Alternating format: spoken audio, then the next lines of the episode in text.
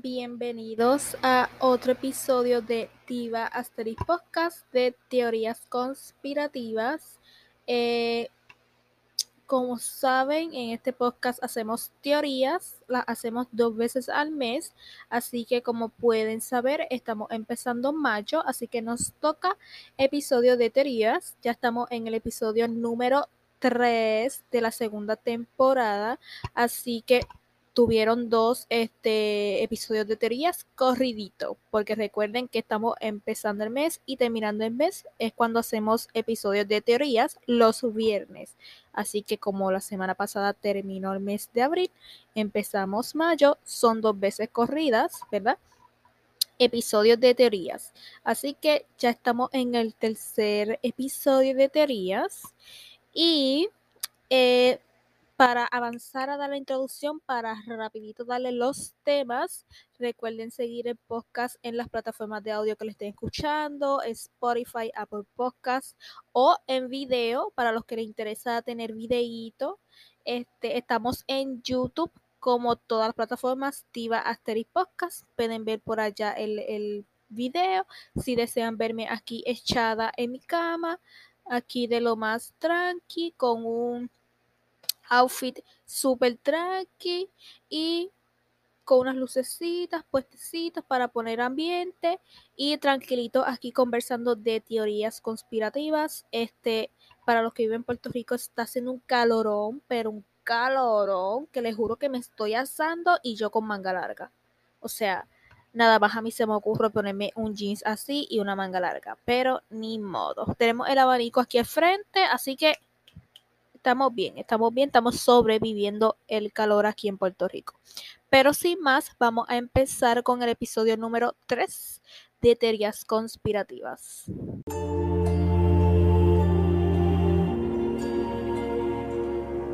Ok, ya empezando, ya aquí las teorías. Antes de empezar, les quiero dar un disclaimer y es que porfa acabaron de escuchar el, el anuncio, el gran anuncio de Spotify este, por favor, escuchen el anuncio de Spotify, no se lo salten para que me puedan ayudar, ¿verdad? Escuchando el anuncio y puedan ayudar al podcast, ¿verdad? Para poder monetizarlo. Así que por fin escuchen mi dilema en el anuncio. por favor, para que, ¿verdad? Pueda contar el anuncio y podamos y puedan ayudar al podcast simplemente escuchando ese anuncio de 30 segundos o algo o algo que es. Así que porfa porfa, por si acaso, si es que se lo saltan porque no les gusta escuchar el anuncio, por fin escúchenlo. Pues es para que apoyen el podcast y podamos monetizarlo. Pero cerrando disclaimer, este les traje el temita desmenuzado de, de ayer de ayer que estaba haciendo mis investigaciones, porque recuerden que acabé mis temas ya la semana pasada, tenía que buscar nuevo tema este desmenuzadito de ayer, de antes de ayer y de hoy, ya hoy. Este, y verdaderamente, este, este, estos temas no son tan wow, pero es algo que a lo mejor ustedes no sabían, yo no sabía y lo acabo aquí de, encontrar haciendo mis investigaciones en el gran YouTube, en artículos en Google y, así mis investigaciones que yo siempre veo cositas porque para, ¿verdad? Ya los que han escuchado anteriormente teorías aquí en Divasteric, pues a mí me gustan mucho estos temas y yo me paso diario escuchando estos temitas, tengo podcasts que escucho y así, tengo canales en YouTube que me paso actualizándome de estas cosas, así que pues ya sabrán, ya sabrán de dónde sacamos los temas.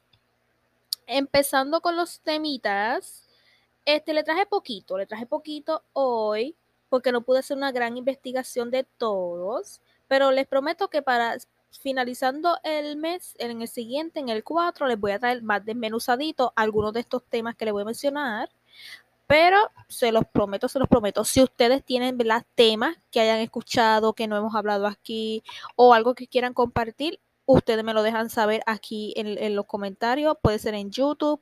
Este, en Spotify les puedo dejar preguntas en la descripción del episodio o simplemente van al Instagram del podcast o en el mío personal y me dejan allí sus dudas o, cositas que quieran aportar y lo hablamos aquí en el podcast.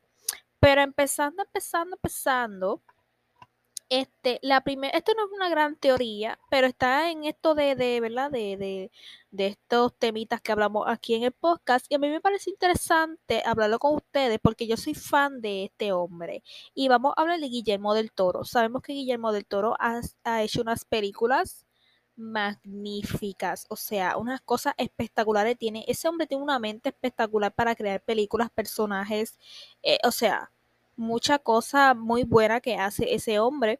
Y hace poco había sacado la de Pinocho, yo no la he visto, pero mi papá la vio y yo no sé qué le pareció a él. Este, eh, yo no la he visto porque eh, vi cantitos, cantitos de que mi papá estaba viendo que quizás pase así por las eh, living room y todo eso y, y migré como que de momento la televisión o así, pero verdaderamente no la he visto completa y no me animo tanto a verla porque he visto que dicen que es muy muy triste o emocional y te da ganas de llorar y yo que soy llorona a veces para algunas películas pero este, no sé, todavía no me he dado la cosa de verla, pero dicen que es muy buena, la de Pinocho.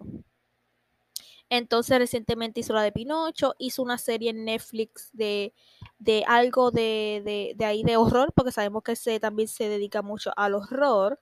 Y a mí me gustó la de Netflix, me encantó.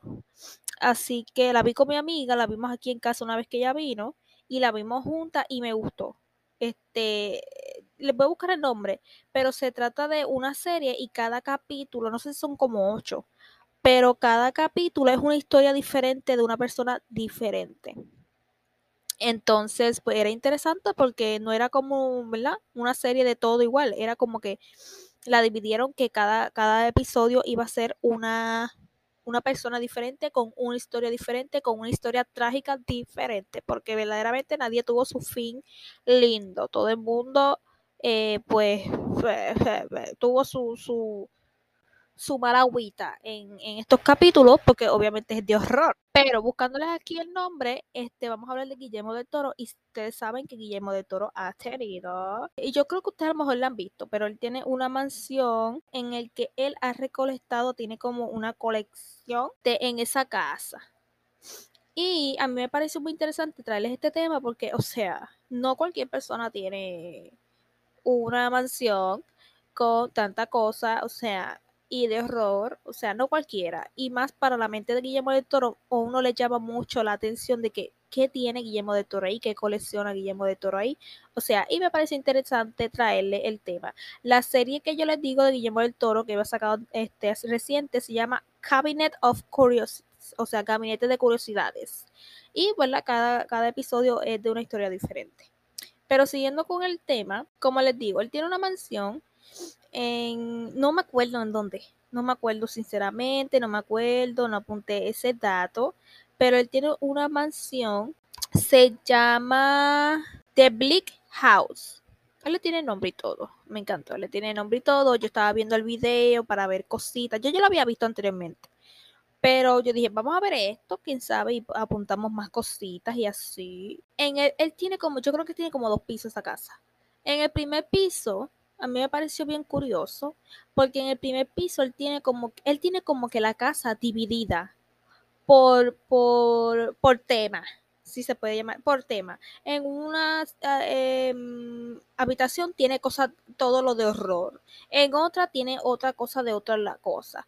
En, en otro lado que, que, él fue y enseñó, tiene las cosas que son de vampiro y cosas así. En otro tiene, o sea, él tiene todo organizadito, él tiene todo bien puesto. A mí me encantó porque yo como perfeccionista de la organización y no me gusta ver regueros ni nada, desorden.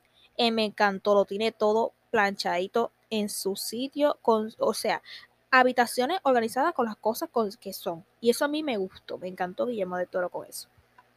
Pero en el primer piso, en, en una habitación de su casa, él tiene este, unas estatuas, simplemente unas estatuas que parecen personas verdaderas, pero no son personas, son unas estatuas así de silicona y bla, bla, bla.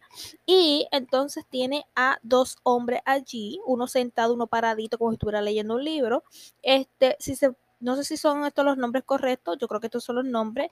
Uno se llama Forrest Hakeman y el, ocho, y el otro, mira yo, el otro se llama H.P. Lovecraft y ellos no sé si es que ellos hacían algo sobre el horror o algo y él era bien fanático desde verdad más joven de esas dos personas y dijo, ¿por qué no tener aquí estos dos hombres aquí en estatua en mi casa para que me acompañen? Él le comentó al entrevistado, ¿verdad? Mientras estaba enseñando a estos dos hombres, porque fue una entrevista que estaban haciendo, eh, le dijo nada más y nada menos, le dijo, ay, sí, mira, yo tengo aquí estos dos, pero también en el living room tengo una estatua de Linda Blair. Así nada más él lo dijo, ay, sí, allí tengo otra, de lo más tranquilo. Y entonces Linda Blair es, este, si la pueden buscar en, en Google y les interesa saber el data, esa es la que hace de la chica esta, este, en El Exorcista. La que salen, no sé si han visto el exorcista, yo no la he visto, pero me entienden, en fotos en cosas que yo he visto en cositas, este, yo la he visto y es la chica de la película que sale en el exorcista, el personaje de la que sale en el exorcista, la bien fea, ella, este, él tiene el, ¿verdad? el personaje de Linda Brewer del exorcista allí sentadito en el living room, así como yo estoy, con una sabanita y todo encima, y así viéndote, él, él ve televisión con ella allí al lado de él. Wow, me encantó, me encantó como él ve televisión con Linda Blair al lado de él, arropadita y todo. Pero este otro dato curioso de sobre esta Linda, este él dijo que una vez pasó un altercado con este en su en esa casa o algo de la alarma o algo así y ustedes saben que no sé, no sé dónde ustedes vivan, pero para la gente que tiene, ¿verdad? alarma en sus casas, este saben que hay veces que pasan cositas que a lo mejor ustedes abren y esto y lo otro y empieza a sonar o que saben están conectadas rápido con verdad con los sistemas de autoridades de diferentes países por lo menos aquí en, en Puerto Rico y en Estados Unidos el 9911 entonces ya rápido está conectada bla bla bla este o con los cuarteles más cercanos o así y rápido van los policías pues a checar verdad lo, lo de lo que esté pasando en esa casa. Entonces aparecieron los del sheriff, porque saben que allá en Estados Unidos son los sheriff. Aparecieron allí y ellos como que fueron a investigar y parece que se asomaron a la ventana y vieron a, esta, a la linda sentada en el living room y ellos se quedaron como que, what the fuck. ¿Qué hace esa mujer ahí sentada? ¿Qué le pasó? Parece que se quedaron un buen rato mirando o mejor llamando para que saliera alguien o algo y ellos la veían como que, que no se movía ni hacía nada. Y ellos como que, aquí hay algo raro, aquí hay algo raro. Parece que Guillermo estuvo ahí y le dijo, mira, no, eso es una muñeca de silicona, es una muñeca, ya no es una guana. Me imagino esos hombres después los de sheriff contándole el chisme a los de a los demás como que mira, nosotros fuimos a la casa de fulano Sí, sí, sí, de fulano y allí tiene una estatua que parece una mujer de verdad, o sea, qué chiste, qué chiste se aventó esa gente ese día que fueron a ver a Guillermo de Toro a su casa por un problema de alarma. Pero tiene varias estatuas, tiene varias estatuas, no tiene solamente esas tres, tiene muchas más de, de otros personajes y todo. Tiene figuritas de, de Frankenstein, tiene una cuando tú entras a la casa así en el en el barandal de las escaleras que queda mirando para la entrada, tiene una gran cabezota de Frankenstein, o sea, tiene varias cosas, tiene muchísimas cosas terroríficas, si les puedo dejar imagen en, en las referencias, van a estar las referencias en Instagram, este, o sea, tiene varias cosas terroríficas varias cosas. También tiene como estos envases cuando ustedes van a los laboratorios o, sitios forenses o cosas así, que han visto que tienen como estos, estos eh, ¿cómo se llama? Estos envases de cristales que los llenan de líquido o de agua y cosas y meten como que los órganos y todas esas cosas ahí adentro. ¿Verdad? Obvio, no son de verdad, son similitudes, como que, ¿verdad? Pero también tiene como que de esas cosas, tiene esas cosas que, que ponen un, un envase, lo llenan y ponen fetos, órganos y cosas así. También tiene, ¿verdad? Varias cosas de esas en su casa. Entonces también tiene estatuas de dos, personajes de que salen en American Horror Story. Ahora mismo no les puedo decir nombre porque no, no me di la tarea de buscarlo, pero tiene, tiene una de los que salen en Freak Show y tiene también otro. Tienen a la que sale en Freak Show, que ella es como, y también sale en Asylum, yo creo. Para los que son fanáticos de American Horror Story, ya saben de lo que estoy hablando. Entonces, también tiene de de la que es que ella supuestamente está loquita y así, que sale en Asylum, y ella le dice, no, que cuando va a Sara, ¿verdad? No sé, me olvidó el nombre del personaje, cuando va Sara al, a este manicomio, este, ella la ve y le da una flor y le dice, ay, sí, qué bella tú eres, y va y la, la otra le dice, no, ella, ella no es tan inofensiva como tú no la ves, ella mató gente. Ella tiene una historia detrás de eso, ella no fue la que mató gente, pero esa, esa que se ve media loquita, que tiene así los dientes por fuera y, ella como un moñito así con un lazo, tiene la figura de ella en su casa Guillermo de Toro, o sea, la estatua, y también tiene la de Pip, si se puede, no sé si se llama así, no me acuerdo muy bien, tiene la de Pip, que él es como un, un hombre bajito que se viste como de pollo y así, pues también tiene la de él. Me encantó, fanático de American Horror Story también pero sí. Les voy a dejar las imágenes. Si no saben de lo que estoy hablando, les voy a dejar las imágenes en, en la. De Bleak House hay más de 700 obras de arte original. O sea, él tiene cosas verdaderas. O sea, arte verdadero que, o sea, él ha comprado todo lo que da y también pues, ¿verdad? Cosas que a lo mejor él ha mandado a hacer y cosas así en la casa. Tiene cosas de fantasía, tiene cosas de, de, de cosas diferentes, o sea, tiene de fantasía, tiene de terror, tiene de muchas cosas, de muchas cosas. Y según lo que yo pude ver y después busqué, seguí buscando, él ha gastado más de la mitad de su salario, o sea, en todas esas cosas que él tiene en su casa. Él tiene una fortuna, o sea, el que vaya allí, o sea, que nunca pase pero, un ejemplo, una persona va y le roba a Guillermo de Toro en esa casa y vende todo eso, o sea, se vuelve millonario porque tiene una fortuna en esa casa con todo eso. Y no son cosas baratitas que tú dices, ay, sí. No, son cosas, o sea, caritas, caritas, caritas. Y él, o sea, él cuando va y las compra, él elige lo que él quiere exactamente y él mismo las coloca en su sitio, o sea, más nadie. Es él lo que hace todo eso y los pone, o sea, cuidadosamente y los limpia, o sea, una cosa increíble. Es como yo con mis álbumes de, de K-pop, que yo todo lo limpio, le saco su polvito, lo cuido, no dejo que nadie me lo toque. Yo somos tal para cual Guillermo de Toro y yo. Él, este, él tiene esa casa, pero él no vive en esa casa. Él a veces se queda en esa casa cuando su esposa y la hija no están, ¿verdad? Pues él dice, ay, me voy para allí para pasar un rato con mis cositas allí en aquella casa. Pero él no vive en esa casa, por si acaso sí se lo preguntaba. Él no vive en esa casa y parece que tiene dos casas, parece que tiene dos casas con estos y así, porque vi algo de, de otra casa. Él no vive en esa casa, él vive en otra, cerca de donde mismo está este, el, mismo vecindario donde él viva, están por allí, pero no viven al, al lado tiene dos casas, se llama la Bleak House y la Bleak House 2. Chill, para decirle en inglés. Pero parece que tiene dos casas y ellos no viven en ninguna de esas dos casas, eh, eh, viven en ese mismo barrio, pero no viven ahí. Entonces la esposa y, su hija no les gusta, no les gusta este eh, esas casas, a ella no les gusta, ella parece que les, les dicen eso es espeluznante, terrorífico, nosotros no nos gusta estar ahí, por eso es que ellos no viven en esa casa. La otra cosa es que ellas no les gusta estar ahí. Ellas dicen, no, eso a mí me da terror, me da mala vibra, o sea, no sé. Ellas no les gusta ir a esas casas y ella dice, no, a mí no me gusta pasar tiempo con mi papi en esa casa. A mí me hubiera gustado tener un papi eh, o como Guillermo del Toro, porque, o sea, wow, sería algo magnífico, magnífico tener, ver una cosa así, o sea, da terror. Da terror, pero me hubiera encantado tener un padre así, que sea aficionado a esas cosas, tenga esto, y o sea, ver esas cosas y reliquias, porque hay unas que son sí son verdaderas y valen carísimas, pero cada cual con su gusto y, cosas.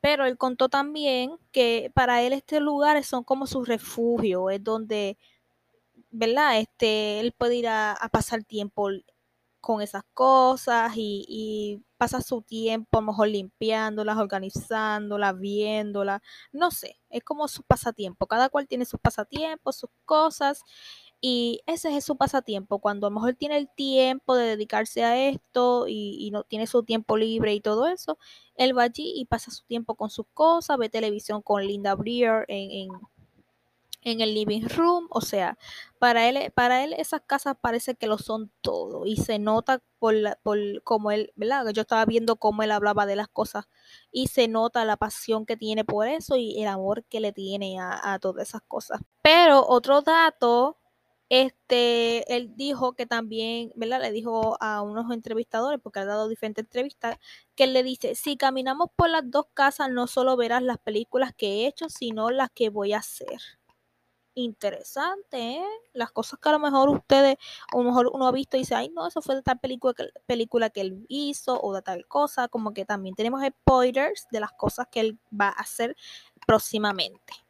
Y también dijo, eso, eso es lo que se ha acumulado en mi cabeza desde joven y ha ido saliendo poco a poco. O sea, hay Guillermo de Toro para rato y lo sabemos y él tiene los recursos y o sea, vamos a tener Guillermo de Toro en diferentes cosas. Lo que más me gusta es que también Guillermo de Toro tiene como que diferentes cositas, porque tiene cosas de terror, de fantasía, también cositas animadas como la de Pinocho y cositas así, eso es lo más que me gusta de él. Eso es lo más que me gusta de Guillermo del Toro. Yo soy súper fan de Guillermo del Toro, la verdad. Pero terminando con el, el, el, tema de Guillermo del Toro, pues a mí me gustó traer este tema porque es algo de que no se habla mucho y también es como que para darnos la tarea de que muchas personas coleccionan muchísimas cosas de diferentes temas. Estamos como los que coleccionan cosas de ¿verdad? que son fanáticos a lo mejor del anime, de cosas, este, yo por lo menos soy fanática de K-pop y colecciono cosas de K-pop.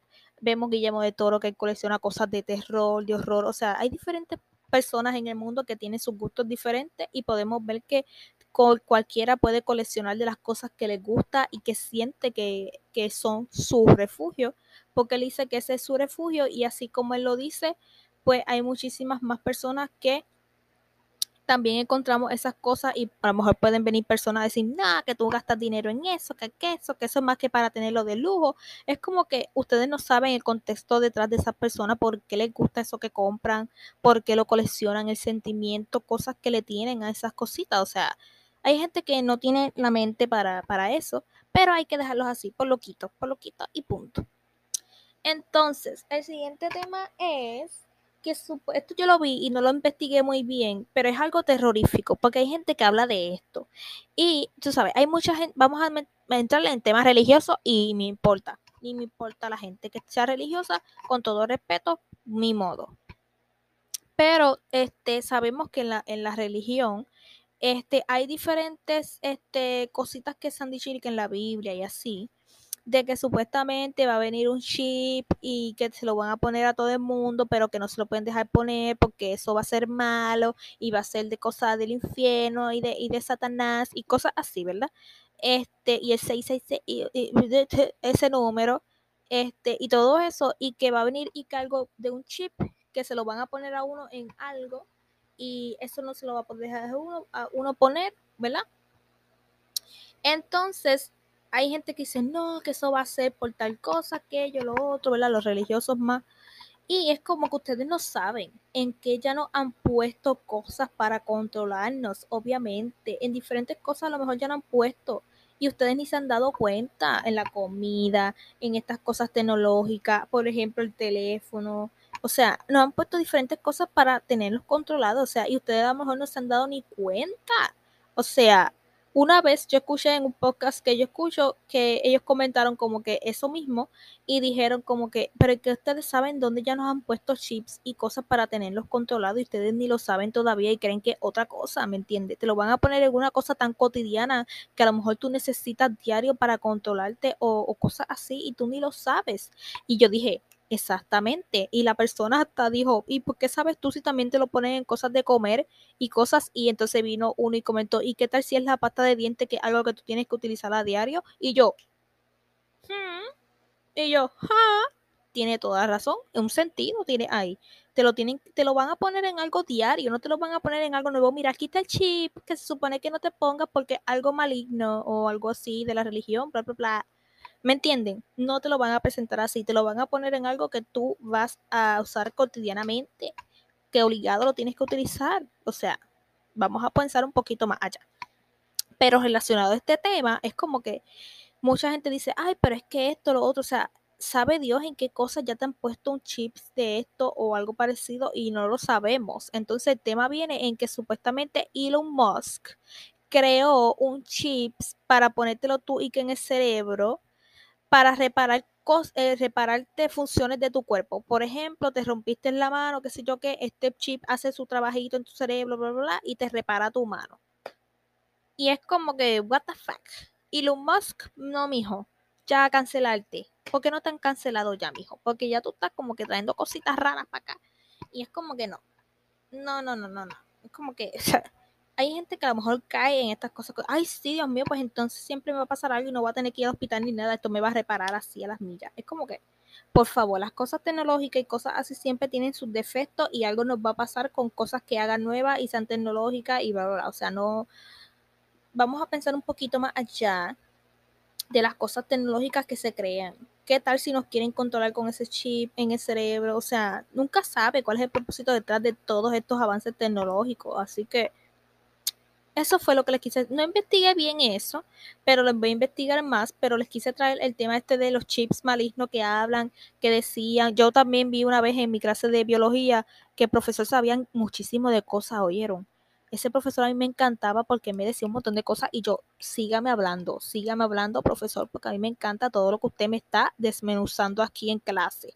Hay veces que yo me quedaba hasta hablando con él, porque, o sea, sacaba la clase y yo hablando con el profesor de biología allí, porque, o sea, es un hombre que sabe muchísimo y yo, me encantó. Pero, o sea, él también una vez nos comentó eso de chip que se hablaba de chip y él decía pues que iba a venir una época, o sea, científicamente, eso se habla científicamente y bla, bla, más allá de la religión. Pero se hablaba que científicamente te ibas a poner un chip no sé dónde y que con eso este tú ibas a pagar, vas a pagar tu alimento, con eso tú vas a tener acceso a diferentes sitios.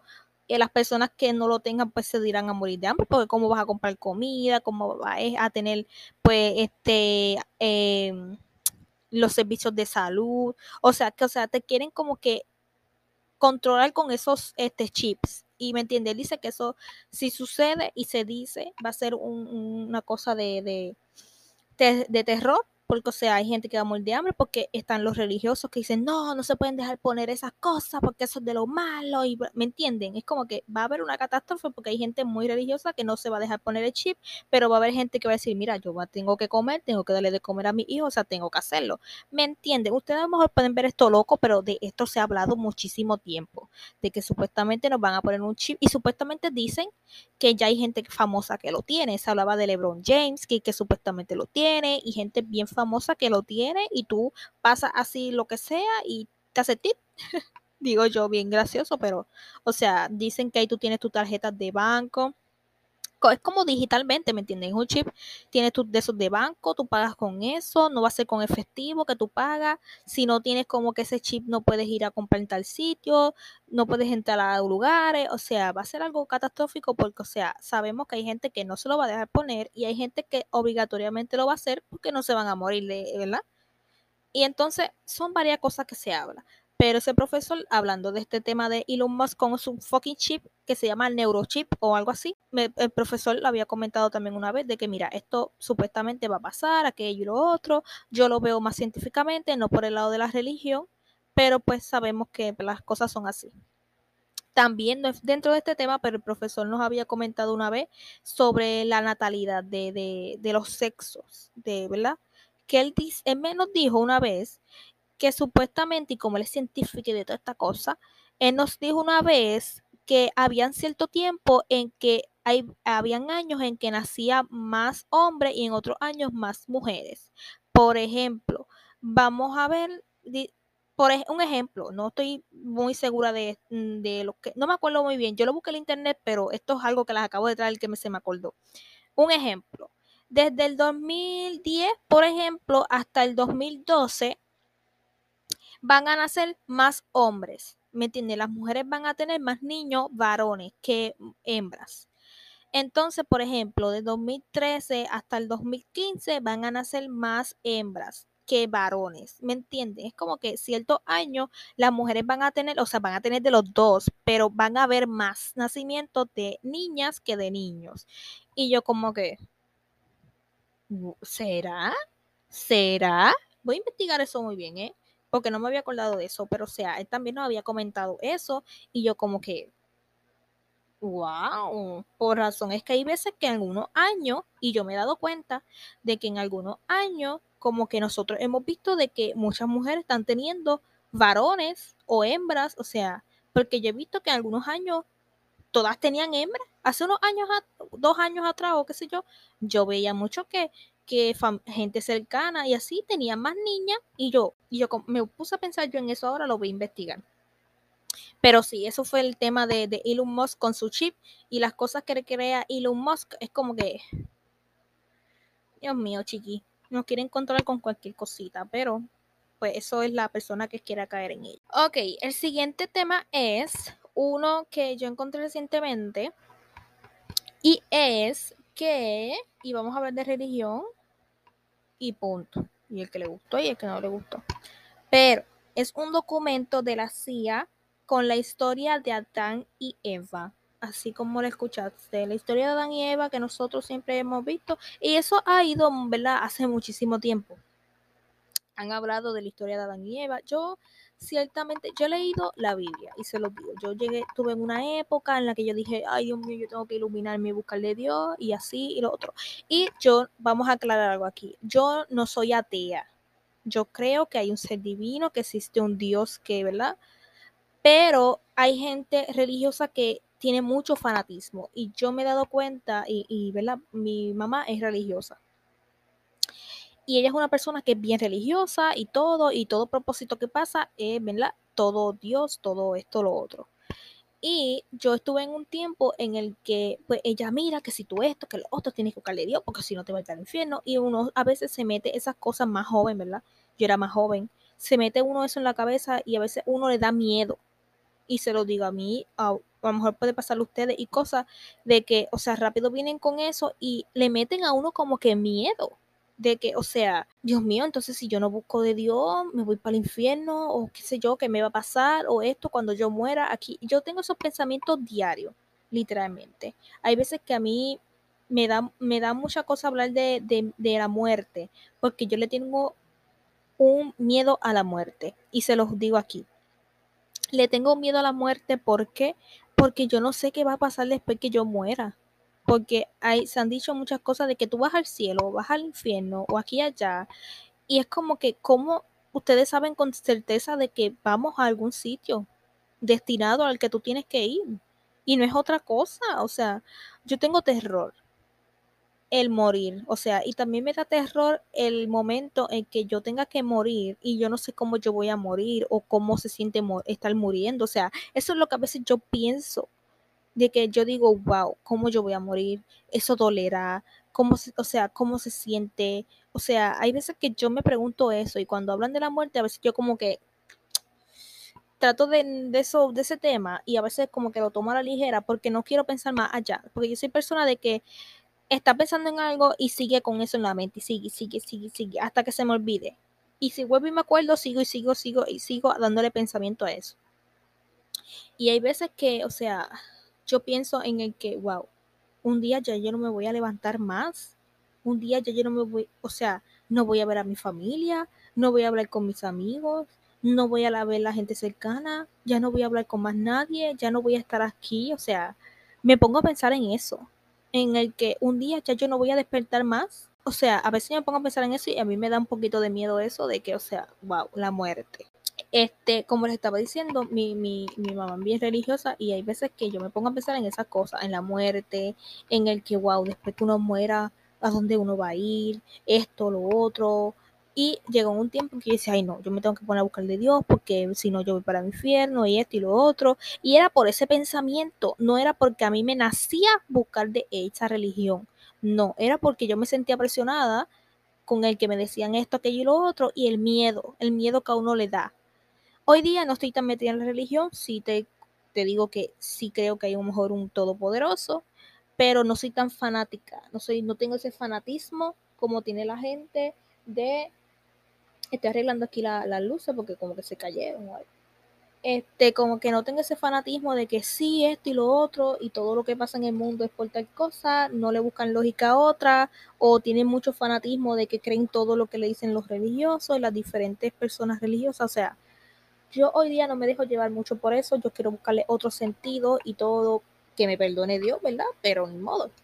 Este, y no creo tanto en, la, en los gentes religiosos, de todo lo que dicen, no estoy creyendo mucho en esas cosas porque sabemos que, pues, existen y existen, pero si pasaron, pues, y son verdad, pues, ok, si no, pues, ni modo. Pero hay gente muy fanat, muy, que es muy fanática a, esta religión, que todo lo centran en la religión. Y mi mamá, y se los digo aquí, es así. Ella todo lo que pasa es Dios y Dios y Dios esto y Dios aquello, lo otro. O sea, no le buscan más lógica a las cosas. Entonces, este, lo que yo les iba a decir, que sí, hay gente que, que pues estos temas que a veces se tocan de la Biblia, que de Adán y Eva, tú les dices, mira esto, que y lo otro, no lo creen, porque no, como tú vas a decir que la Biblia dice mentiras, si es un libro sagrado, que esto, o sea, a lo mejor en algún principio, un, ¿verdad? Sea, a lo mejor se escribió la Biblia con el, propósito de llevarle las verdades a, hablar a nosotros y todo, pero sabemos que las organizaciones religiosas no van a querer que porque sabemos que la, religión es lo más que puede controlar a la gente y es donde más controlada tienen la gente. Más allá de los Illuminati, de la élite, bla, bla, bla, las cosas, las organizaciones religiosas son los más que tienen controlada a la gente y así es como tú puedes tener controlada a grandes masas por la religión. Y tú hoy día decirle a un religioso la, a la historia de Adán y Eva es una mentira, ay no, mija, se atacan bien atacados. Si yo ahora mismo le digo a mi mamá, mira, mami, eso de Adán y Eva es una mentira se ataca bien feo, que se ataca y me dice pecadora y que no me dice. Literalmente. Incrédula, tú eres una incrédula. O sea, porque son bien fanáticos a la religión. Y es como que hoy día que venga estos documentos de la CIA a decir, no, que si la historia de Adán y Eva eh, no es esta, eh", ¿me entiendes? Es como que se ataca a mucha gente. Y para que salga esto recientemente, no hace poco, pero ya no sé si más de un año, qué sé yo, este, imagino que mucha gente se atacó y por algo fue que eh, guardaron este documento y lo, y lo clasificaron, por algo fue, literalmente por algo fue. Pero sabemos que en la Biblia este, han habido cosas que la gente dice no, eso no es mentira, y sabemos que las organizaciones como el Vaticano y todas esas cosas van a tapar varias cositas pues para que la gente no lo sepa, obviamente. Y sabemos, y yo estoy muy segura de que la Biblia, la Biblia la han alterado muchísimo y varias cosas de las que dice ahí la cambiaron para la conveniencia de ellos. Yo estoy muy segura, muy segura, muy segura, segurísima. Pero este documento de la CIA, este, se eh, les voy a leer lo que yo escribí.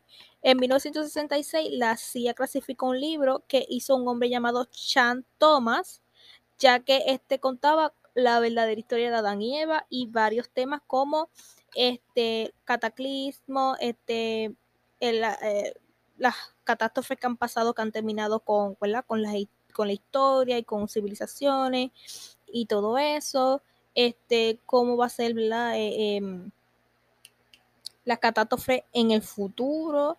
Y habló de varias cosas en este libro, este hombre, Chan Thomas, y obviamente no siempre van a, darlo todo de las cosas, pusieron más que 57 páginas de 284. Obviamente no lo van a desclasificar todo, porque desclasificaron el, el libro gracias a que, pues obviamente, hay una ley y que te dice, mira, tú no puedes estar de esas cosas porque es ley, eh, eh, ¿verdad? Es derecho de la gente saberla. Y pues dijeron, vamos a sacarte 57 páginas de las 284 para conformarnos con eso.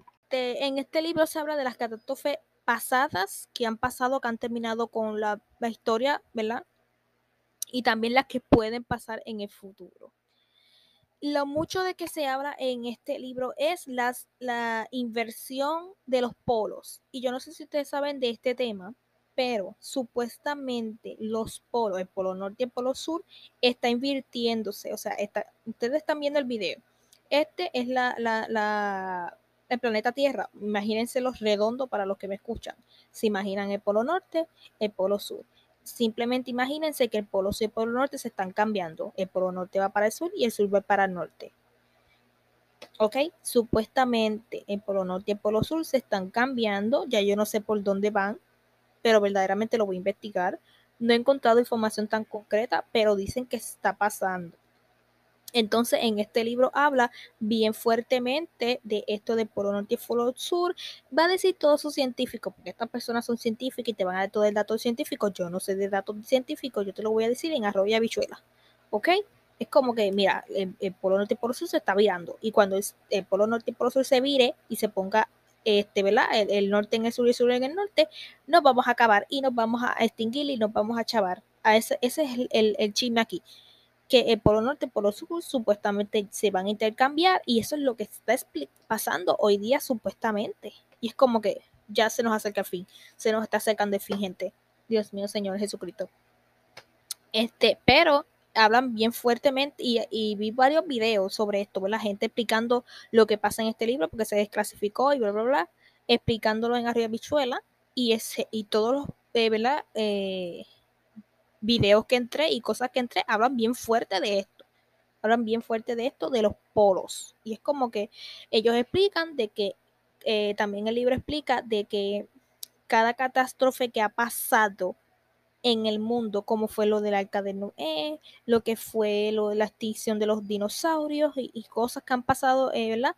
En el, planeta Tierra ha sido porque los polos se han intercambiado. Ay, Dios mío, Jesús, Cristo, yo quiero vivir feliz, Dios, yo quiero vivir este, haciendo mis cositas, escuchando a BTS, romantizando mi vida, siendo esa that girl, o yo no sé, esas cosas que hacemos hoy día.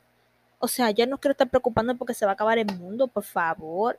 Entonces, este, pues, eso de los polos fue lo más que se, más que se habló en este libro este, este señor trabajó como investigador en la fuerza ¿verdad? de los Estados Unidos, así que él tiene que saber varios temas y por algo dijo varios temas. Así que, y que la, para que la CIA clasificara su libro es porque varias cosas que la, la CIA y los gobiernos de Estados Unidos no quieren que nadie sepa. O sea, para que la CIA te clasifique un libro o algo, o sea, que tiene que estar potente el asunto en ese libro. Este, según Chan Thomas, también dijo que el fin del mundo sería como un cataclismo.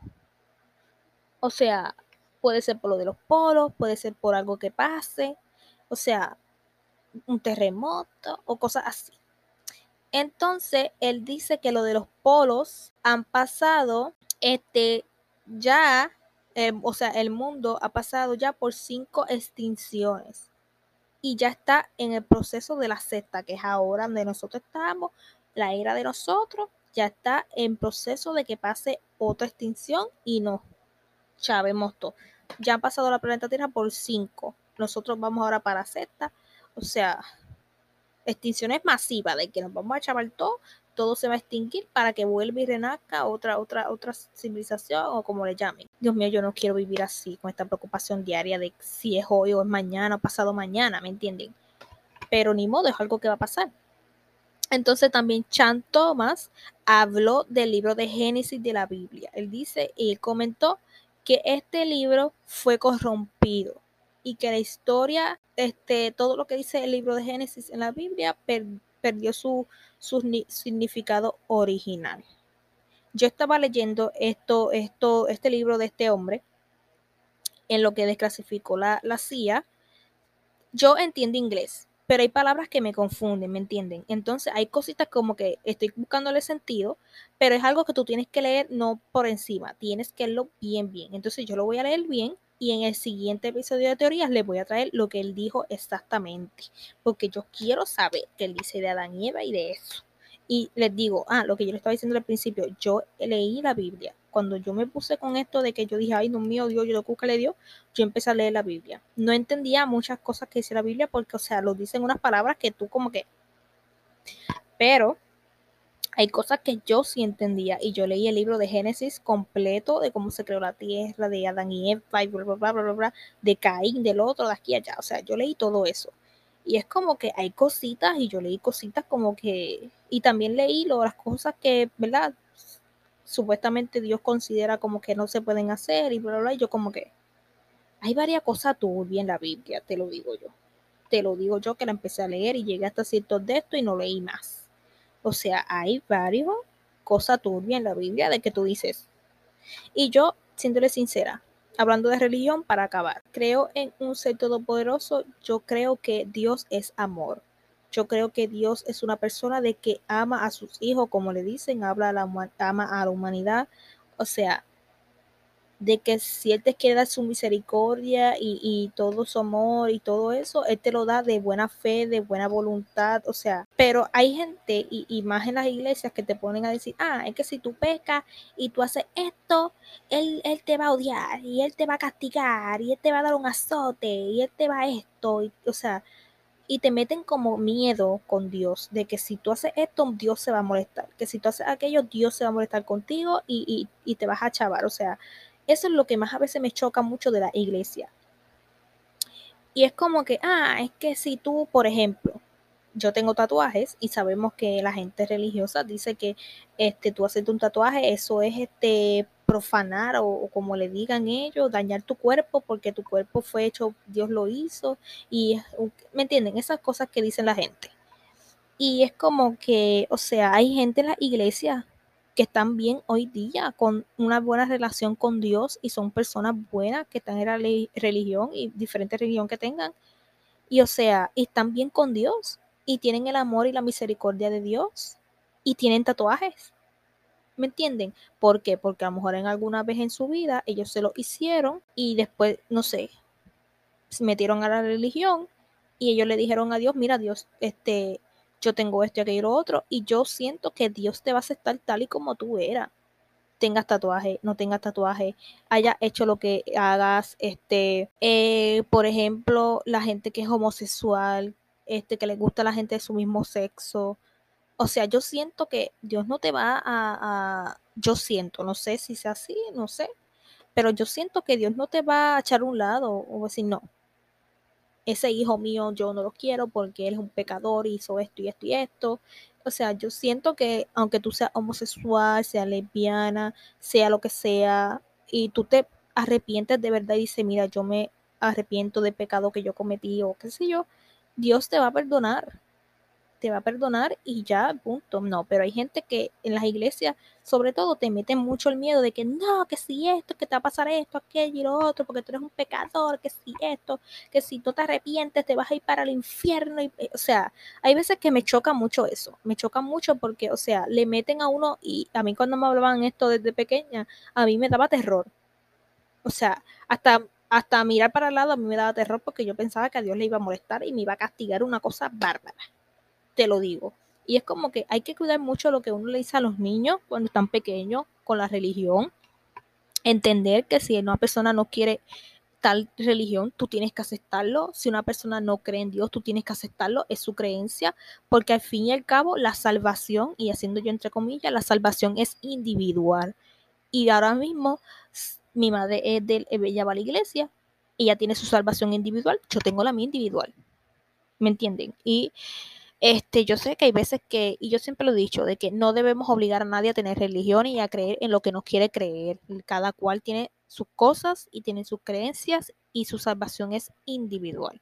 O sea, no porque mi mamá vaya a la iglesia quiere decir que todos los que vivimos con ella los vamos a salvar simplemente porque ella va. No, eso es individual. Entonces hay que tener mucho cuidado con las cosas religiosas, porque no podemos obligar a nadie, e, este, tampoco debemos creer todo lo que dicen los religiosos, o sea, diferentes cosas. Pero, ¿verdad? Hablando de religión, yo les quise traer ese tema, este, eso de la religión, pero recuerden, no obliguen a nadie a ir a la iglesia, a creer en lo que ustedes creen, o sea, no obliguen a nadie, cada cual que crea lo que quiera creer y todo eso. Y, y ya, vivamos felices todos y ya, cada cual con sus cosas y, ya. Hablando ya de la religión, pasando a otro tema, como les dije, les voy a traer después ese tema de, de, de lo de la Adán y Eva de la CIA y este libro más desmenuzadito, pero porque lo voy a investigar bien, lo voy a leer bien. Entonces, otro tema que tiene que ver con la religión es, y yo, yo, este, yo le traje este tema porque yo vi una serie dedicada a esto, y yo, a esto hay que hablarlo, esto hay que hablarlo, y punto. Y son los secretos del, de, los secretos del Vaticano en caso de desapariciones de personas. Yo te lo digo, yo, Mariela Camacho, te lo voy a decir aquí ahora. Yo no creo en, el, Vaticano. Para mí el Vaticano es una organización este, católica de basura, literalmente. Basura de que quieren usar este, a Dios y a la religión para tapar sus cosas y para mantener con toda la gente y, y, para tener y para hacer lo que quiere hacer por medio de la religión. Y te lo digo yo. Y no me importa. Para la persona que sea católica que me esté escuchando y sea bien fanática de, de, de el Vaticano, de Papa, me pueden perdonar que sean católicos, todo eso, me perdonan, pero es mi pensar, es mi opinión ustedes tienen la suya, yo se la respeto, si ustedes tienen al Papa en un pedestal, o sea, es cosa de ustedes, como les dije anteriormente, es individual. Pero yo siento de que mayormente el Vaticano es una cosa de fraude, de que, o sea, pasan muchas cosas turbias y hay pruebas de ello. Y ellos mismos se han metido en la pata con estas cosas.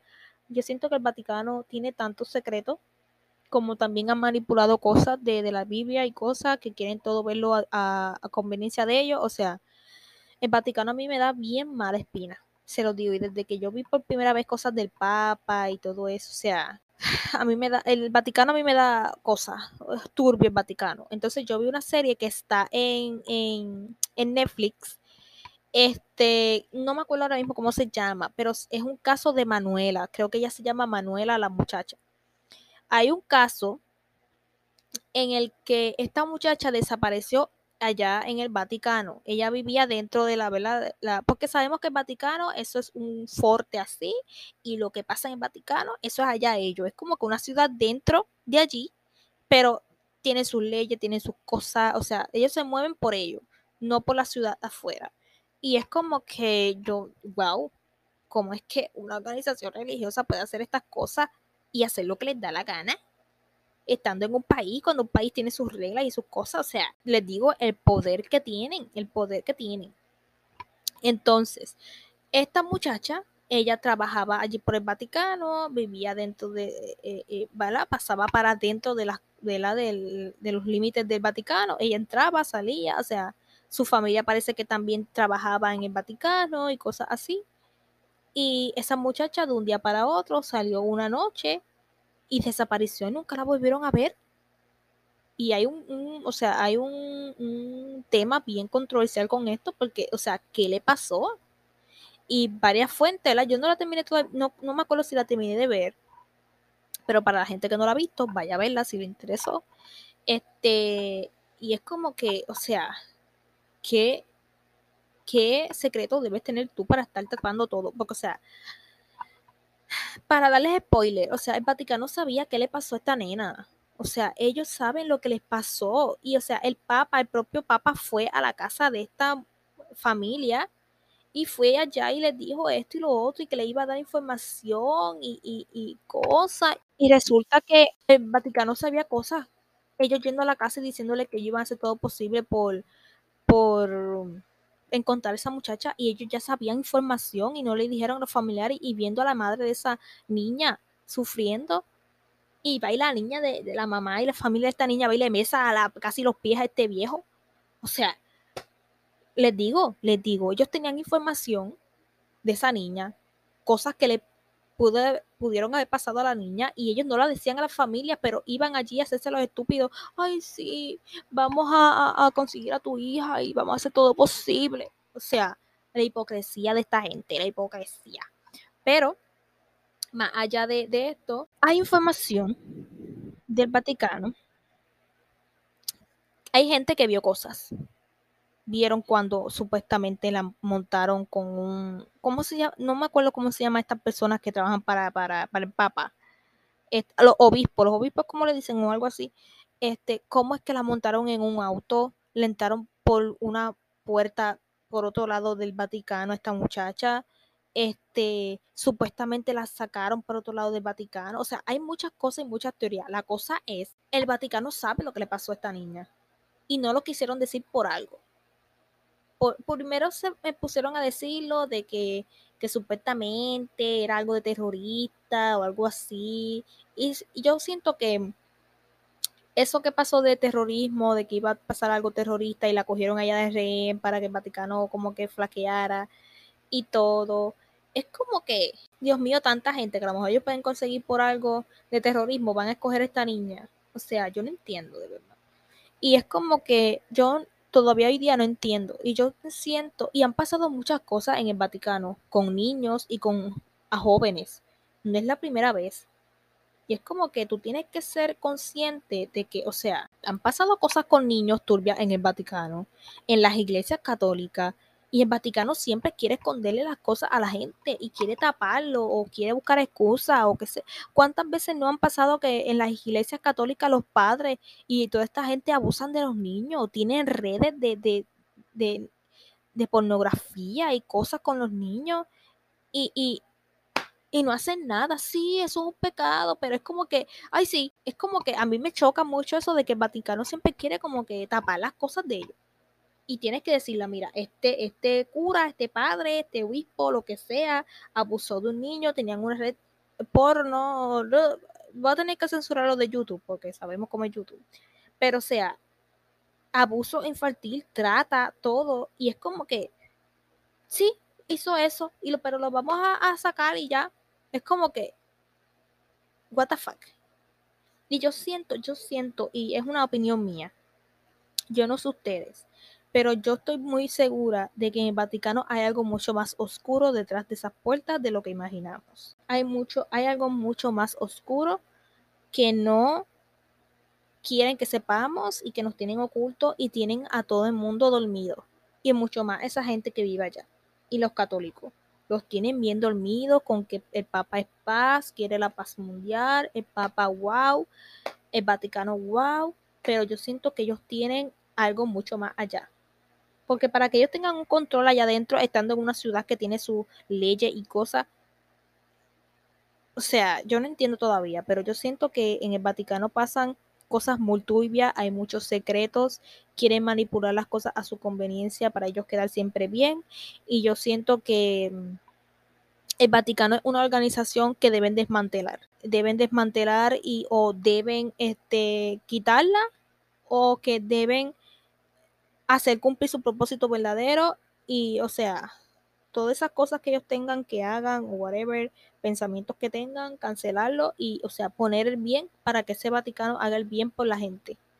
Porque yo siento que ellos están ocultando muchas cosas y hacen cosas muy turbias en el Vaticano.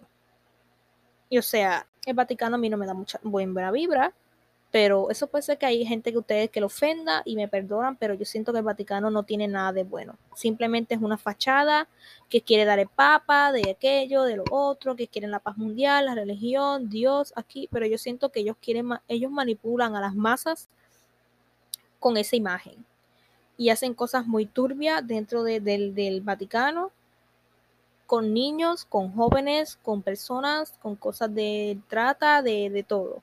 Porque, o sea, para que esta niña la vieron dentro del Vaticano y gente la vio y gente dio su testimonio anónimo de que, mira, yo vi esa niña en el Vaticano, que la metieron en un, en un carro de, de eh, que tiene tal placa y esas placas son del Vaticano, no es un carro del Vaticano, no es de afuera, o sea, la metieron en ese carro y después apareció su, porque ella usaba una flauta o algo por el estilo que ella tocaba, apareció después en otro lado que una persona la tenía y, y dieron su su localización para que la buscaran. O sea, ¿cómo carajo es que eso de esa niña apareció ahí?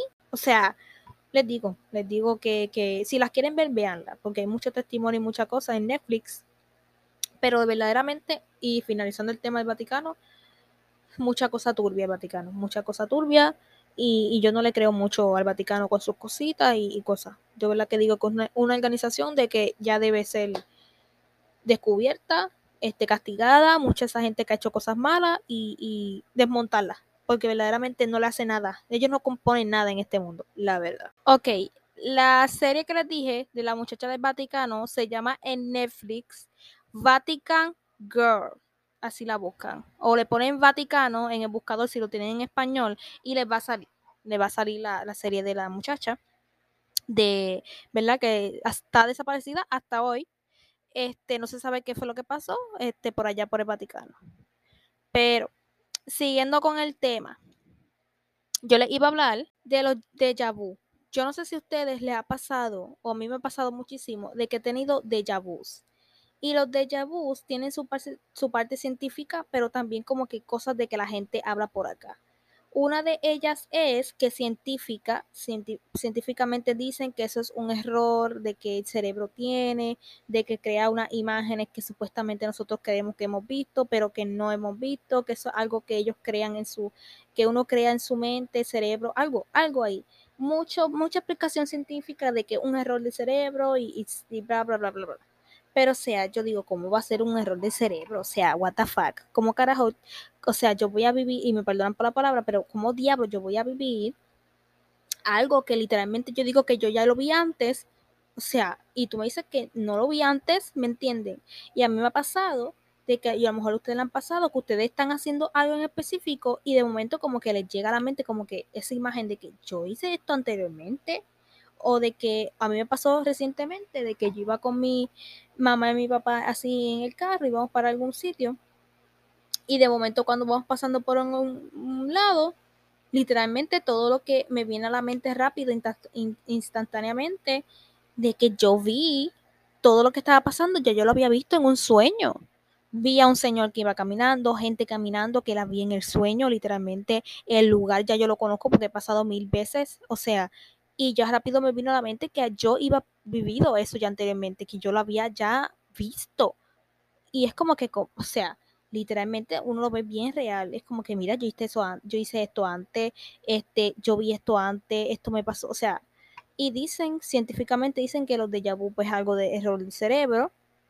Como también fuera de lo científico, pues dicen que puede ser que en un universo paralelo tú lo has vivido los científicos no creen en esto y hay gente que no cree en esto, pero puede ser, quién sabe, de que en un universo paralelo, tú, yo en otro universo o algo, lo vivió o algo así y tú como que ahora es que lo estás viviendo o algo por el estilo.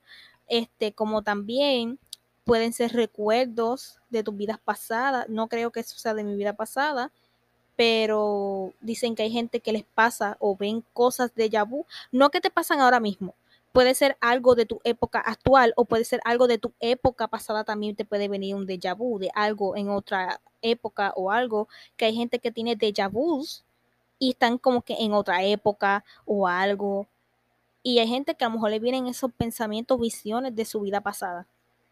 Así que yo digo que los déjà vu es algo que no tiene explicación todavía. Yo siento que eso de que es un, ser, un de eso de cerebro y bla, bla, bla, yo digo que no, que le están buscando todavía sentido, pero yo siento que todavía no le han encontrado nada de los déjà vu.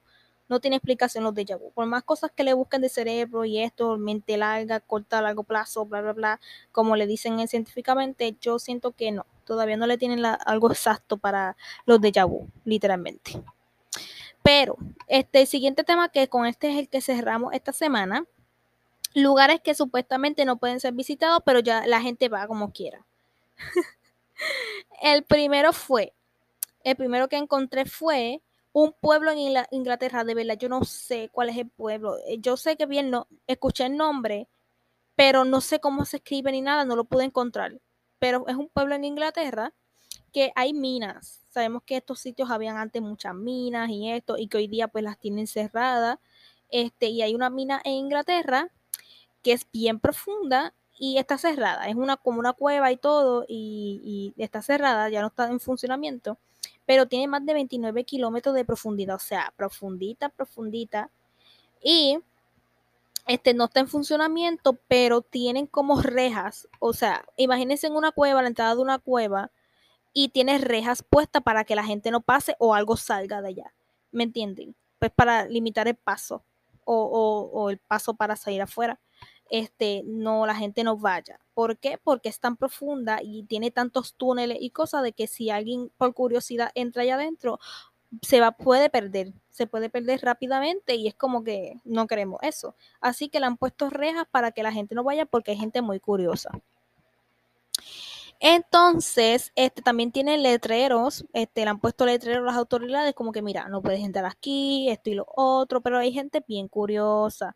Entonces, pues se dice no entres porque pues obviamente te puedes perder y ese no es el asunto y todo eso. Le dejan las advertencias, pero obviamente la gente no sigue las advertencias. Pero entonces aquí el misterio es que en el junio del 2016 se perdieron unos adolescentes. ¿Por qué se perdieron? Porque iban en la noche, yo no sé a qué hora, iban ellos buscando Pokémon Go. Saben que existía esta, esta, esta aplicación que se llama Pokémon Go, que era que, ¿verdad? A lo mejor ustedes la jugaron, yo nunca la jugué literalmente, a mí no me gustó eso pero es como que literalmente era una aplicación en la que tú buscabas Pokémon y tú los cazabas. Tú ibas a buscar, tú seguías caminando por la calle y para los que no la jugaron, tú seguías eh, caminando en la calle, hasta que encontraras un Pokémon y lo cazabas. No importaba, tú seguías caminando y hay gente que se perdía y niños que se le perdían a los padres y todo porque este o salían de sus casas y se desaparecían porque salían de los sitios y seguían caminando como locos buscando un Pokémon. Y entonces estos jóvenes les pasó eso de que fueron a buscar Pokémon y parece que siguieron el camino dentro de la cueva, de la mina, y fueron a buscar Pokémon allá adentro. Es como que. Ay, Dios mío, señor. Pero este, se perdieron allá adentro en esa mina buscando los Pokémon. Y pues se perdieron, obviamente, porque es tan profunda, tiene tantos túneles que, ¿verdad? Se perdieron. Estuvieron allí horas este, se alumbraron con los celulares, pero sabes que el celular se puede descargar rápido con la luz linterna prendida y todo. Milagrosamente y afortunadamente encontraron pues un sitio donde tuvieron señal, parece que más o menos por donde estaban las rejas o algo pudieron llegar a un sitio que quizás contaron señal y pudieron llamar a las autoridades para que fueran a rescatarlo. Yo no entiendo la cabeza de esta gente de meterse allá adentro, pero la cosa aquí es que resulta que antes de hacer el rescate, este, tuvieron que llamar a un, señor que tenía las llaves o algo así para que fuera a abrirle los accesos de la mina. O sea, yo todavía no me explico cómo es que las autoridades, quizás a lo mejor los bomberos o los policías, rescatistas, tengan aunque sea una copia de esas llaves para que si pasa algo no tengan que esperar por la persona que tiene las llaves para que vaya a abrirla allí, porque cualquier cosa puede pasar. Es como que, mira, tenle una copia a esa gente por por de emergencia pase algo, ellos la tengan. Es tan misterioso que porque una persona en específico tiene que tener las llaves de esa cueva. Otra cosa es que en el lugar, y es lo que le da grande misterio, es que hay una puerta, este, yo no sé si es en el fondo o algo así, pero hay una puerta roja de acero que nadie puede entrar allá adentro. Nadie, nadie, nadie. O sea, por eso es que un, alguien tiene las llaves allá. Por eso es que los, los túneles tienen como limitaciones para pasar a ciertos sitios y esa puerta no se abre, nadie la abre. Entonces, ¿por qué tanto misterio de que tanto cerrar la mina y ciertos puntos de la mina? ¿Por qué? ¿Qué hay dentro de esa eh, puerta, después de esa puerta roja que nadie quiere que se sepa que hay allá adentro? ¿Verdad? Ese es el misterio aquí. ¿Por qué están ocultando tanto eh, el hecho de que hay detrás de esa puerta y tanto ponerle como que reja. Yo sé que a lo mejor le encuentran el sentido. Hay gente que dice, ¿por qué le están poniendo rejas? ¿Qué quieren que no salga de allá adentro? O qué sé yo. Como también, ¿por qué no quieren que entren allá adentro? Yo sé que a lo mejor le buscan la lógica rápido de que para que nadie se pierda, pero hay gente que dice, ¿por qué no quieren que entren allá adentro? Algo les puede pasar allá adentro y después detrás de la puerta roja. No sabemos. Pero esa es la cuestión de que, o sea, porque no les reparte esa llave a las personas importantes por si hay una emergencia, no tengan que esperar por otra persona. Si esos niños, si esos jóvenes le estaba pasando algo y tenían que rápido rescatarlo, se podían morir allá adentro. Por lo que aquí viene la persona a darle la llave para abrir, mientras puede darle una copia o algo para que la persona abran rápido. ¿Me entienden? Pues afortunadamente ellos fueron rescatados, todo muy bien. Pero pues eh, lo que le añadió misterio fue de por qué hay eh, sitios que tienes que necesitar llave para ¿verdad? pasar, túneles para pasar y esta puerta roja. Ese es el misterio en esta mina, no se sabe por qué. Se cerró en un cierto, ¿verdad? En unos ciertos años, no sé si fueron en 1960 y algo, yo creo. Y es como que ese es el misterio de, de, de esta mina. ¿Por qué? ¿Por qué tanto misterio con esa puerta roja y con los accesos de los túneles? No se sabe. Por algo no quieren que la gente vaya allí, ni vea nada de lo que hay allí. No sé, pero es misterioso. El siguiente es la, la isla Poveglia. Esta isla está al sur de Venecia. Este está como a 5 kilómetros de Venecia. Esta es una islita más pequeña. Esta tiene edificios en ruinas y está totalmente abandonada, está perdida, los edificios ya están deteriorados, todo eso. La isla tiene propietario, tiene dueño. Este, pero al parecer parece que no la utiliza para nada, la compró para tener ese terreno ahí, porque literalmente no la usa para nada, está abandonada. Pero se dice, y el misterio de, este, de esta isla, isla de Proveglia, este es que el lugar y que está embrujado, la gente dice que el lugar está embrujado, que hay fantasmas, cosas, y esto tiene sus varias razones. La primera es que en el siglo XVII, cuando estaba la peste negra, que eso fue una gran enfermedad que hubo para allá, las personas fueron enviadas, las personas que estaban enfermas con la peste, para sacarlas de vela de Venecia y que la gente todo no se contagiaran, ellos los mandaban a esa isla de Proveglia para que ellos pasaran su cuarentena en esa isla, porque ¿verdad? era lejana de la, del resto. Entonces resulta que ahí pasaron cuarentena, pero casi nunca se vio nadie como que curarse de la peste negra y salir de la isla. Como que toda la gente que iba allí murió o algo parecido. Entonces eso como que mmm, misterio. Pero también en 1922 se convirtió en un psiquiátrico. Y hay gente que cuenta y hay historias, leyendas, como les quieran llamar, de que hay personas que decían de que allí había un médico que estaba, parece que malito de su mente, en el psiquiátrico ese, que él hacía que experimentos con los pacientes que estaban en el psiquiátrico. Pues obviamente si hace experimento puede la persona morir y todo eso. Así que parece que resulta que allí va, varias gente murió en ese esos edificios y en esa islita. No se sabe si es cierto, ¿verdad? Lo del mediquito que está malito de su mente, ni nada de eso, pero quién sabe, porque sabemos, y yo estoy totalmente segura, de que, pues sí, en hospital y en psiquiátrico y cosas hacen experimentos con la gente y uno no lo sabe. Pero este, esta fue abandonada en 1968 y con el tiempo se la, ¿verdad? las autoridades de allá de Venecia le prohibieron el paso a la gente. La gente no podía ir allá.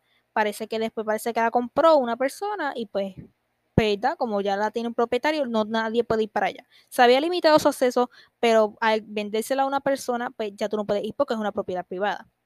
Entonces, a ese propietario hay gente que le ha pedido permiso para ir a investigar y cosas y él le ha dado el permiso. Allí fue una persona, que no me, no me acuerdo del nombre, pero tampoco lo apunté, de que él le dio permiso para ir a investigar y resulta que él fue con otra persona y encontraron cositas paranormales y que siempre es en la noche, nunca es en la mañana, pero encontraron cosas paranormales y también ha ido programas de eso de, de para cosas paranormales, gente que investiga todas estas cosas y pues, este, resulta que hay actividad, ¿verdad? Rara, paranormal en las noches, gente que te empuja, que te pega, que, que ¿me entiendes? Que hacen varias cosas, como se manifiestan, ¿verdad? Esto paranormal, a varias personas les pasó eso, que escuchaban como voces o gente quejándose, este, podían ser las personas que murieron de la peste negra, las personas que se les quedó su espíritu allí o algo, no sé, eso es lo que se dice. Pero este, más allá, en mi opinión, mi opinión, les voy a dar mi más sincera opinión, es que más allá de tú buscarle la lógica en el que sí, a lo mejor este, todas esas cosas pasaron, más allá de lo paranormal. Más, o sea, obviamente va a haber una energía pesada en estos lugares, porque así como este, existen muchísimos otros lugares en el mundo que tienen una energía pesada por las situaciones que pasan en esos sitios y más en sitios que eran hospitales psiquiátricos, cosas que después las dejan abandonadas, que murieron mucha gente. O sea, tiene una energía muy pesada porque hay gente que sufrió, hay gente que murió, o sea, en esos lugares. Y es entendible de que allí no haya una buena energía o haya una energía pesada porque se quedó ese sufrimiento en ese lugar y cosas de las personas que murieron, hasta personas pueden quedarse, ¿verdad? Espíritu como que anclado allí por la muerte que tuvieron o algo y no han podido pasar al más allá. Y es entendible pues que haya, cosas raras en ese lugar, es entendible. No es porque esté embrujado y sí, esto y lo otro, es porque es entendible que va a haber una energía muy rara porque pasaron varias cosas turbias en esos lugares. Es lo que yo siempre digo, las energías se pueden quedar en los lugares y uno las siente. También como pasa cuando las personas mueren y otras personas le dejan su casa a otros como herencia o cosas así, que hay gente que va a las casas y siente una energía rara, obviamente que la persona que murió va a dejar su energía en esa casa porque era su hogar. Así que más allá de lo paranormal y las cosas que puedan decir de que está embrujado y bla, bla, bla, yo en mi opinión puedo decir de que todas esas personas estuvieron en un momento ahí, pudieron haber dejado su energía en esos lugares. Eso pasa en todos lugares del mundo. O sea, diferentes lugares la gente dice, no, eso está embrujado, no vaya allá y esto, es como que van a dejar su energía y más cuando es dolor y sentimiento así, ¿verdad? Van a dejar su energía en esos lugares. El siguiente y por último, este eh, sitio, y este sitio yo lo había visto antes, pero ya ni me acordaba de él, son las catacumbas de París. Ustedes a lo mejor las han escuchado y los que no, pues ahora les voy a dar el chisme. Las catacumbas de París fueron creadas en el siglo XVII o algo parecido. Este, su historia viene, eh. Desde ese siglo, en el cual supuestamente París estaba en un momento de que se estaba construyendo mucho, había mucha gente. ya me estoy quedando ronca. Pero había mucha gente, estaba, ¿verdad? En su pleno apogeo de crecimiento y todo eso París. Y pues en esos momentos había mucha gente, hay gente que vivía en la calle, o sea, se creó un ambiente de que pues no había buena, ¿verdad? Salubridad, si se puede llamar así, olía malo, y eso, ¿sabes? Sabemos que los lugares que no tienen buena higiene, que están apestositos, que no se limpian, todo eso, que hay mucho este desperdicio de diferentes cosas, sabemos que pueden coger enfermedades y se pueden crear enfermedades, infecciones y todo parece que se empezó a crear enfermedades aquí y todo eso allí en París. Y empezó como que ese hedor y todo eso. Y la gente parece que cogía esas infecciones, enfermedades y ellos morían. Parece que al morir tanta gente, pues los cementerios se llenaron y ya no sabían dónde más enterrar gente. Y Stan se le ocurrió la magnífica idea de hacer túneles eh, debajo de la tierra, pues para poner todos esos restos de esa gente allá abajo. Entonces hicieron pasadizo y pasadizo y pasadizo y pasadizo de que pusieron esa gente allá abajo y podemos ver fotos de las catacumbas de que literalmente hay paredes con los cráneos y los huesos y todo. O sea, yo quedo mal. Yo no iría a ese lugar, la verdad. Es como que triste ver como que, ay, sí, los pusimos aquí todos porque no cabían. Es un lugar que a lo mejor tiene una energía rara, literalmente. Y, y los cementerios, yo no he ido mucho cementerios, pero hay gente que siempre ve los cementerios como sitios embrujados y todo eso. Es como que obviamente va a haber una energía pesada en esos lugares porque están los restos de personas allí. Este, hay gente, hay personas que sus espíritus no, ya no pasan al más allá porque se quedan estancados aquí, ¿me entiendes? Y es como que obviamente hay lugares que van a tener sus energías como que raras, este, pesaditas. Entonces, este, más o menos, según lo que se dice, hay más de 6 millones de personas allí abajo, con los restos de personas allá abajo. Este lugar puede ser visitado por, turistas, este, pero solo una pequeña parte de, de estos túneles pueden ser visitados por los turistas. Ellos escogieron los túneles que la gente puede ir. Los demás ya no se puede ir, no se le permite el acceso, está totalmente restringido el acceso. Pero este, aquí una vez se perdieron unas personas sentaron sin permiso, parece que de curioso, dijeron vamos a ir para los sitios que la gente no puede ir, se metieron por unos sitios y supuestamente según las cámaras y de eso de los sitios dijeron que ellos entraron por otro sitio, no fue por los sitios que turísticamente la gente entra. Entonces se perdieron allá adentro, parece que desaparecieron, fueron a investigar y dijeron, mira, ellos fueron para allá, que esto y lo otro, y fueron a investigar días después a ver si de casualidad ellos estaban por allí, los encontraron, ¿verdad? Pues afortunadamente los encontraron y ya estaban deshidratados, tenían hambre, tenían sed, porque se perdieron, no fueron con linterna, o sea, eso oscuro allá abajo son túneles. Y si tú vas a sitios que están restringidos, van a tener todo apagado, no vas a ver nada. O sea, afortunadamente pudieron encontrar esas personas, pero o sea, porque yo me voy a ir a dar de curiosa a un lugar que supone que yo no puedo entrar. Si te dicen que son lugares que tú no puedes entrar, ¿para qué tú vas para allí? Es que la curiosidad mata al gato y yo puedo ser muy curiosa, pero yo no voy a esos sitios, yo no voy a ir a esos sitios y menos esos tipos de sitios, verdad. Hay gente que se atreve y es bien valiente, la verdad. Pero de eso se aprende, como que mira, estuviste allí perdido, hambre, deshidratado, te pudo haber pasado algo, pudieron haber muerto, o sea, vamos a tener más cuidado con los sitios que no podemos ir. Si nos dicen no te puedes ir, no puedes ir. Pero, este, más allá de esto que le estaba hablando de las, de las catacumbas, yo digo que es un lugar raro, porque pone todo resto de personas y una vez resto de personas ahí, sí, como que raro. Pero este, existe una, una película de estas catacumbas. Es una película de terror. Existe, este, yo creo que yo la tengo por ahí. Yo creo que yo la tengo. Sí, yo creo que. Hay veces, ah, esto tiene todas las películas, pero yo creo que yo la tengo. Y se llama As Above, So Below. si se puede llamar así, no sé si me entendieron, pero se llama así, este, y pasó en estas catacumbas, no sé si la grabaron allí mismo, pero es de estas catacumbas, catacumbas en París, se trata de, de, de estos túneles que van unos jóvenes, entran allá adentro y les pasan unas cosas bárbaras allá adentro, no les voy a dar spoiler por si las quieren ver, pero este, pasan unas cosas bárbaras allá adentro por curiosos, por querer ir a entrar a esos sitios, le pasan las cosas. Entonces, pues fueron, ¿verdad? Allí adentro de las catacumbas, le pasaron cosas terribles, no les voy a dar spoiler, pero es de terror la película, obviamente, así que van a pasar cosas, este, pasaron mucho tiempo allá adentro buscando la manera de cómo salir y mientras buscaban la manera de salir de esos túneles, le pasaron cosas muy extrañas a todos, no les voy a dar spoiler, pero pasaron cosas bien trágicas. Este, yo la vi, sinceramente, para darles mi opinión de la película, yo la vi.